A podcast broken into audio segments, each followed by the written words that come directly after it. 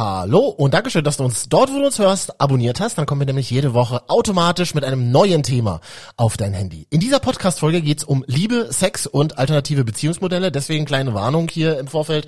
Es wird teilweise eine explizite Sprache verwendet, ja, so wie das Erwachsene eben untereinander machen. Vielleicht hörst du diese Folge lieber nicht mit deinen Kindern oder kleinen Geschwistern zusammen, okay? Gut, dann äh, geht's jetzt los. Hier ist Marvin. Hi. Intime Frage an dich. Eine offene Beziehung. Könntest du dir das vorstellen? Meine persönliche Meinung, bloß weil man einen Stecker hat, der in jede Buchse passt, heißt das ja noch lange nicht, dass man es machen muss. Ja, klares Statement aus unserer kostenlosen MDR Sputnik App in dieser Woche. Ganz anders sieht das aber gleich Katja bei uns im Podcast. Du lebst in einer offenen Ehe und warum reicht dir eigentlich nicht nur ein Mann?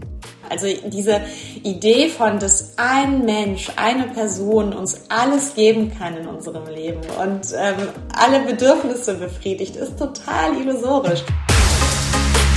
MDR Sputnik. Deine Meinung. Ein Thema. Diskutiert. Und gleich auch noch mehr Statements von euch aus der kostenlosen MDR Sputnik App in dieser Woche. Also ich kenne ja immer mehr Paare, die sagen, ja, wir probieren das mal aus, wir leben gerade offen. Auch in Dating-Apps begegnet man ja immer öfter Menschen, die sagen, bin vergeben, suche aber ein Abenteuer, entweder alleine oder zu dritt. Ich finde, Liebe ist total vielfältig und es gibt so viele verschiedene Formen. Ich finde das halt auch irgendwie ein bisschen öde, immer nur das eine Beziehungskonzept über alles zu stellen ist ja auch ein Beziehungskonzept, das wir von unseren Eltern kennen. Also zwei Menschen sind forever and ever monogam zusammen und gut ist. Ich glaube, Liebe kann und will auch mehr. Ob das klappt und ob das auch für dich so ein geiles Konzept ist, versuchen wir jetzt mal in den nächsten Minuten herauszufinden. Katja ist bei uns im Podcast. Du lebst in einer offenen Ehe. Frage, wie kam es dazu? Also das war nicht eine Idee, die so aufgeploppt ist, sondern das war ein total langwieriger Prozess eigentlich. Katja Levina ist Autorin in Berlin, schreibt unter anderem für Zeit Online oder auch den Playboy. Du hast zwei Bücher auch rausgebracht und einen Podcast, der heißt Schlachtfeld Liebe. Du bist Mutter von drei Kindern, bist 37 Jahre jung und du und dein Ehemann, ihr lebt in einer offenen Ehe und du sagst, es war eben ein Prozess bei euch beiden, ja? Der hat damit begonnen, dass mein Mann fremdgegangen ist. Ähm, also das, wir haben in so einer ganz, ganz klassischen Familiensituation gelebt. Ich war mit den Kindern noch zu Hause, die waren relativ klein, der hat viel gearbeitet und war so draußen in der Welt, wie man das halt so kennt von Mutti und Vati. Und ähm, dann ist er fremdgegangen und hatte eine Affäre, die dann plötzlich mit großem Tamtam aufgeflogen ist. Ähm, und die uns dazu gebracht hat, uns die Frage zu stellen, wie wollen wir eigentlich leben? Und das fing an mit diesem klassischen Familienmodell, dass wir das in Frage gestellt haben, aber hat sich dann tatsächlich auch bis hin zum Thema Beziehungskonzept ausgeweitet, ähm, wo wir festgestellt haben, ey, eigentlich haben wir gar nicht so große Lust auf diese Fesseln, äh, die wir uns in Beziehungen eigentlich so fast automatisch auferlegen von so und so muss das laufen, ähm, äh, alles mit einem für immer. Und dann habe ich mich in einen äh, Mann verguckt und mein Mann sagte, ach, weißt du was, ich habe das auch schon gemacht, feel free. Und äh, damit ging das los. Okay, das klingt jetzt alles so herrlich easy, aber das ist doch sauverletzend, betrogen zu werden, oder? Ja, absolut, absolut. Also als das aufgeflogen ist, stand ja plötzlich alles in Frage. Wir hatten so ein sehr, sehr geregeltes Leben. Es war alles so ähm, unheimlich bürgerlich und ähm, und plötzlich plötzlich war das so wie fühlte sich das an wie eine einzige große Lüge auch dieses Begehren, das er da einer anderen Frau gegenüber entwickelt hatte, das ja für überhaupt nicht in mein Weltbild passte und auch eigentlich nicht in sein Weltbild. Das war sehr, sehr schwer damit umzugehen und ähm, ich glaube, was uns total den Arsch gerettet hat, war eben dass er nicht mit der anderen Frau weitergemacht hat, dass nicht sofort im Raum stand, so probieren wir jetzt offene Beziehungen oder was, sondern dass wir uns erstmal miteinander als Paar nochmal sehr, sehr intensiv auseinandergesetzt haben, was eigentlich da los ist, wo unsere Bedürfnisse sind, wie wir leben wollen und so weiter. Und das aus so einem Konsens heraus entstehen konnte und nicht aus, aus so einer Panikreaktion auf, äh, du bist fremdgegangen, okay, dann machen wir jetzt die Kiste auf. Ja, oder beziehungsweise wir machen die Kiste zu und beenden die Beziehung, ne? Ja, die Idee gab's auch. Natürlich, aber für ungefähr drei Sekunden lang. Also ich wusste einfach, ich liebe diesen Mann und ich wusste auch, er ist jemand, mit dem ich reden kann. Also ich glaube, das ist total wichtig, wie sich der Partner oder die Partnerin in dem Moment, wo so etwas passiert, wo so Untreue im Raum steht, auch verhält und ähm, ob die Person sich dann rauszieht, ähm, ob sie zumacht, ob sie da weitermacht, ob sie weiter betrügt und so weiter oder ob sie sich hinstellt und sagt, ey, pass auf, ich habe Mist gemacht, lass uns gucken, wie wir weiterkommen können. Okay, also man kann schon sagen, das begann so, dass dein Mann, dein Freund damals, mehrere Begehren laufen hatte. Also dich und die andere Frau dann, ja? Also er hat ja aufgehört, diese Frau zu begehren in dem Moment, wo es aufgeflogen ist. Ich glaube vor lauter Schreck vor allen Dingen, weil der ganz, ganz große Angst um unsere Beziehung hatte und sofort seine Energie in uns hineingesteckt hat. Also diese Energie, die vorher woanders hinging. Und eigentlich war dieses Begehren, was er dieser anderen Frau gegenüber empfunden hat, mh, mm, auch eine Art von Mangel. Also es kam, es kam ja dann, als wir darüber gesprochen haben, ganz, ganz viel Mangel zutage. Also Mangel an Abenteuer, Mangel an Sexualität, Mangel an Unvorhersehbarem, ähm, gerade weil wir uns in diesen super starren Strukturen miteinander bewegt haben. Und mh, auch ganz, ganz viel schlechtes Gewissen. Also ich glaube, das hat auch dann den Sack so zugemacht mit dieser anderen Frau, weil der so große Angst hatte um uns. Ähm, später, als wir dann die Beziehung aufgemacht haben, mussten wir tatsächlich lernen, dass Begehren auch unabhängig voneinander existieren kann. Also, dass ich jemand anderen toll finden kann, ohne dass das eine Absage an dich bedeutet. Aber das war ein Prozess, in den wir dann reingewachsen sind. Und ich finde, dieser Prozess klingt mega stark und auch mutig, weil man hört so richtig raus, ne? Ihr habt euch viel mit eurer Beziehung auseinandergesetzt. Jeder für sich und miteinander, oder? Ja, ja. Und ich glaube, das ist die total wichtigste und fundamentalste ähm, Voraussetzung dafür, dass das mit einer offenen Beziehung funktionieren kann. Denn total viele Menschen beschließen es ja gerade in so Krisenzeiten und sagen, ah, läuft nicht so richtig zwischen uns beiden, machen wir halt die Beziehung auf und ich glaube, das ist ein totaler Fehler, weil die Beziehung eigentlich super stabil und gefestigt sein muss. Und wir müssen uns so genau kennen, wir müssen so gut übereinander Bescheid wissen, ähm, damit wir auch rausgehen können und damit das ja verletzungsarm passieren kann. Katja, ich will die Dirty Details. Wie läuft das ab in so einer offenen Ehe? Hören wir gleich in ein paar Sekunden. Vorher noch Statement aus unserer kostenlosen MDR Sputnik App. Ähm, ein Mann, der das ein bisschen anders sieht als du. Also eine offene Beziehung macht aus meinen Augen überhaupt keinen Sinn.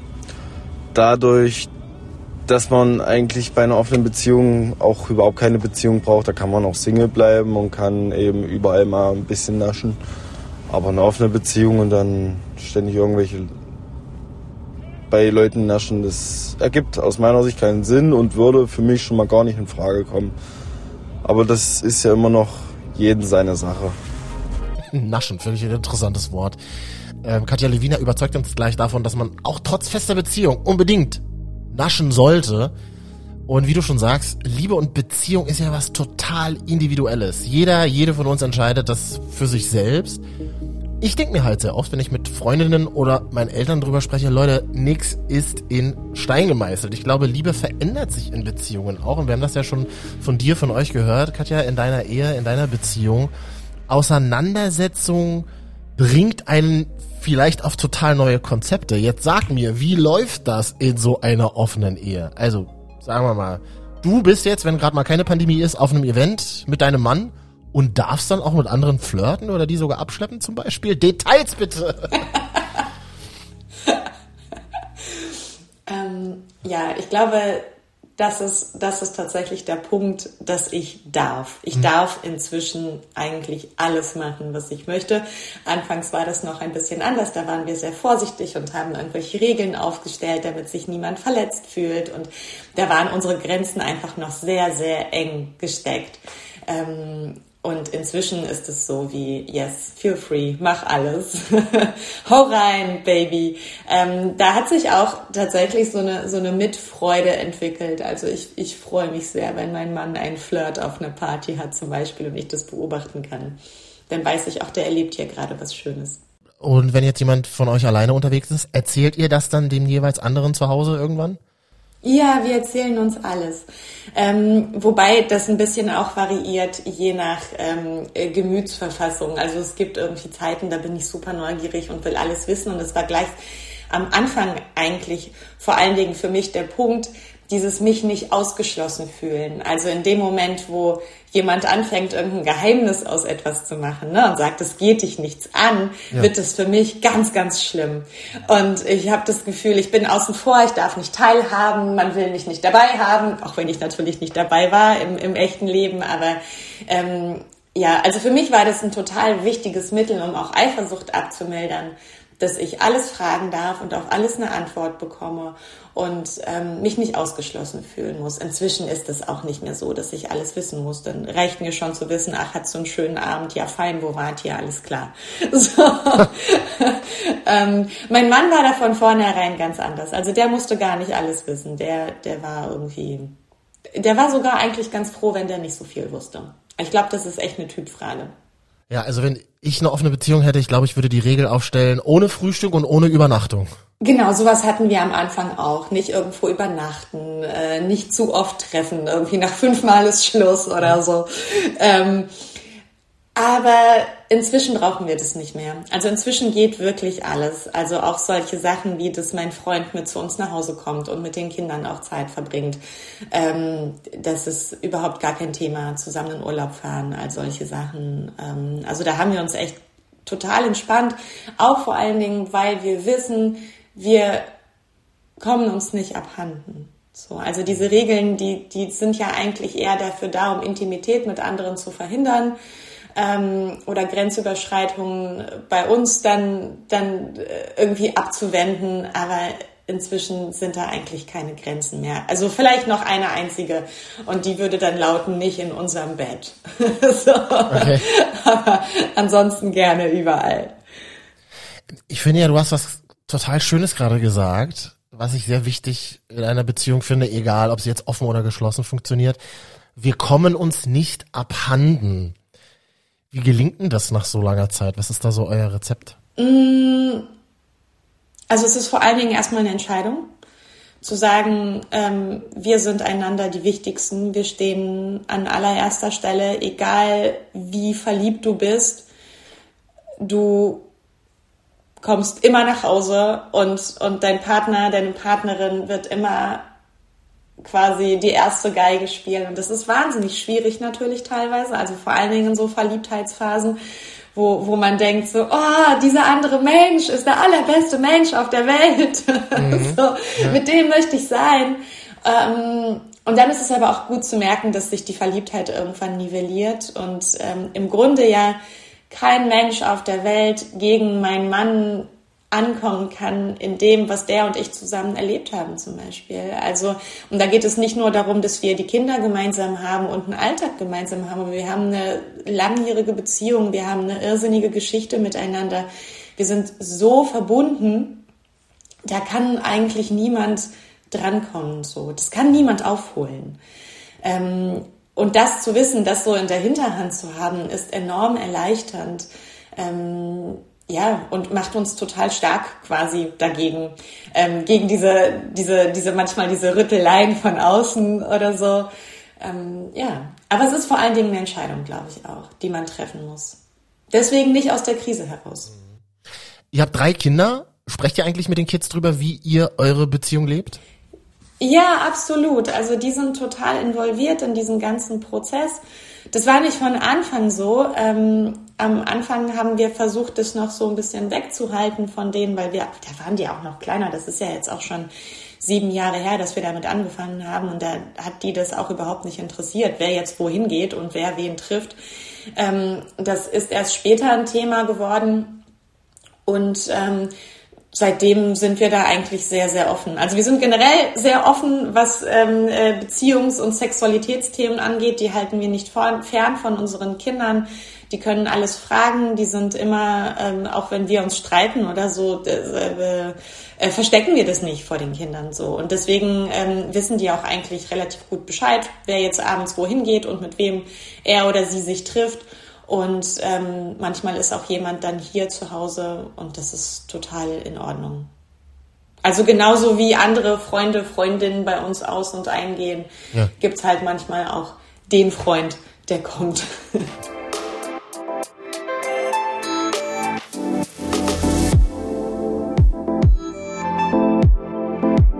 Wir sprechen gleich weiter, Katja. Ich bin mega beeindruckt und ich glaube, es braucht wirklich gutes Selbstbewusstsein und eine hervorragende Kenntnis über die eigenen Gefühle, über das, was man will, über das, was man nicht will, über das, was einen verletzt. Ähm, und eine echt dicke Portion Vertrauen, dass man so offen, auch mit seinen Kindern, über eine offene Beziehung sprechen kann, oder? Einen Punkt finde ich in solchen Konstellationen auch immer sehr wichtig. Wie sieht's denn mit der sexuellen Gesundheit aus? Bei uns in der App lernt ihr Elisabeth aus unserem Team kennen, die schon seit Jahren Polyamor lebt, also mit mehreren Personen Emotionen, Liebe und Sexualität auslebt.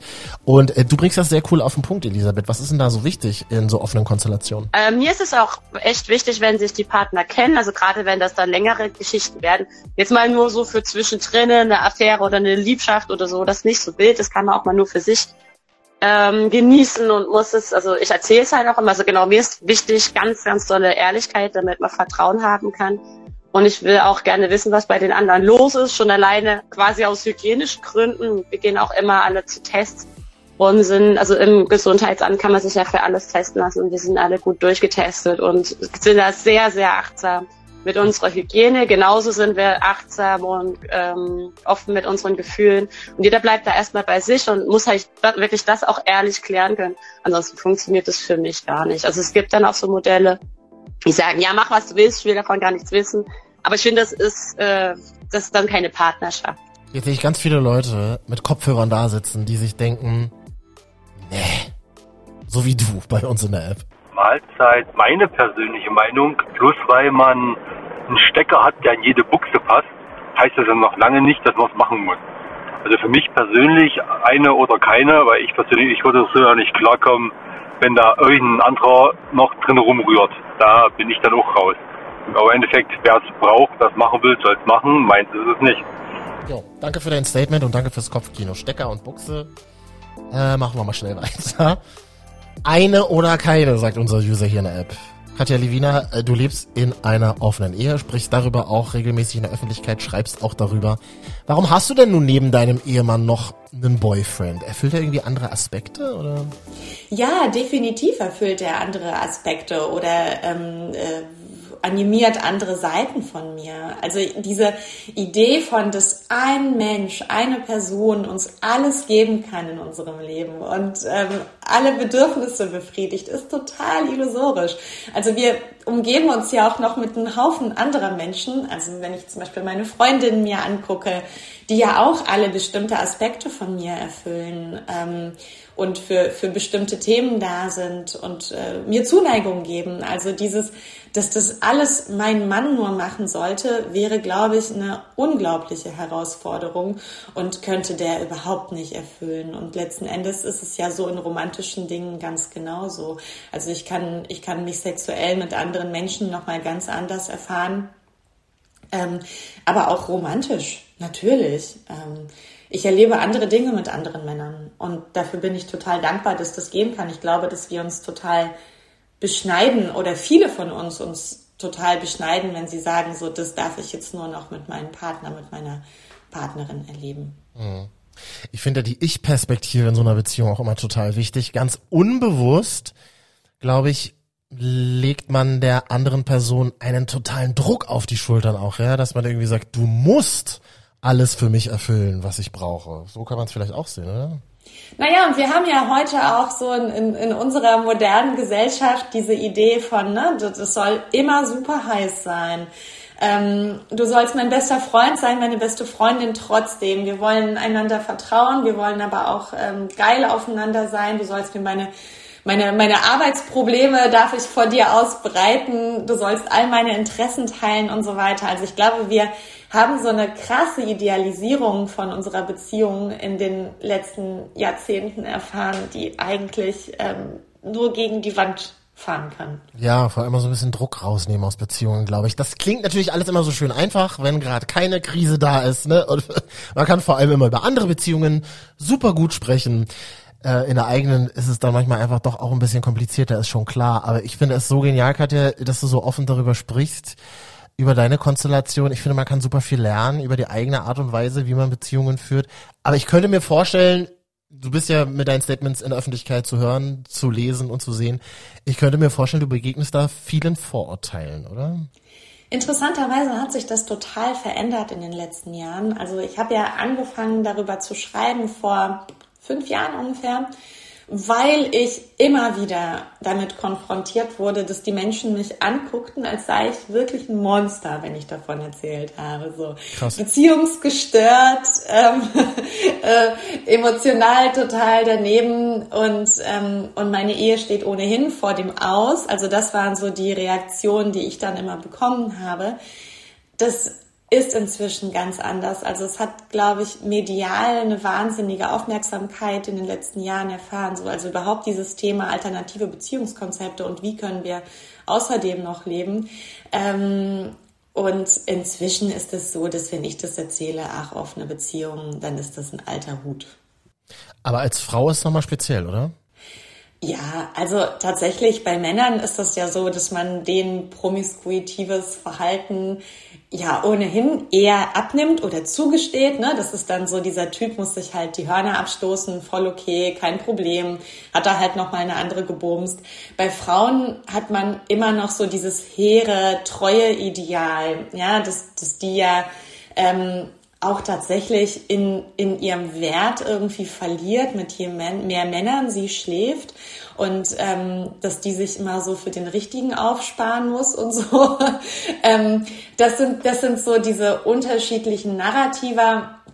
Trotzdem ist es so, wenn ich beobachte, ähm, wie die Frauen darauf reagieren, äh, wenn mein Mann sagt, er ist in einer offenen Beziehung, dann unterscheidet sich das total von den Männern, die ich treffe, weil die Frauen sind so, wow, okay, offene Beziehung, äh, lieber nicht, ich bin raus, weil eigentlich möchte ich ja vielleicht doch noch irgendwie in dir die große Liebe treffen.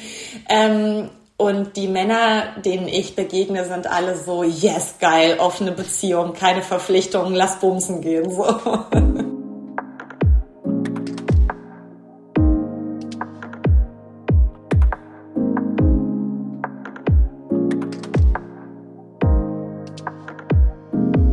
Was ist denn so die wichtigste Regel, damit es klappt und kein Herz an so einer offenen Beziehung zerbricht? Was sagst du?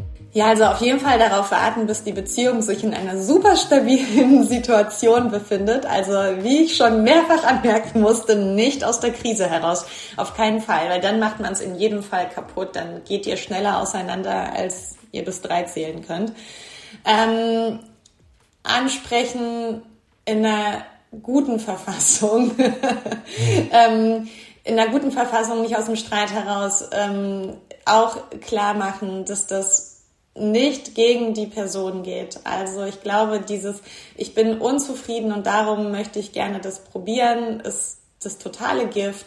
Eher so, hey Baby, es geht uns so gut miteinander, wir fühlen uns so safe.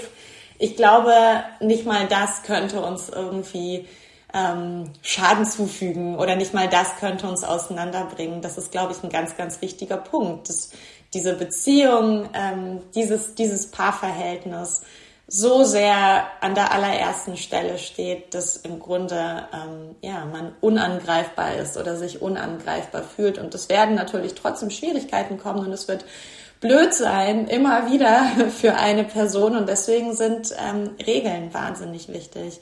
Also, dass man immer guckt, wie weit kannst du gerade in diesem Moment gehen. Und wenn es nur bedeutet, dass ähm, man sich kleine Flirts zugesteht oder so etwas. Ähm, oder dass man das okay findet, dass mal auf einer Party geknutscht wird. Also es muss ja nicht gleich irgendwie zum Geschlechtsverkehr kommen, sondern immer wieder gucken, hey, was ist gerade okay für dich, womit kannst du umgehen und ähm, das setzen wir um und so kann man sich daran tasten. Ähm, dieses ewige Verhandeln oder dieses ewige Miteinander reflektieren, äh, to be honest, es klingt nach super viel Arbeit.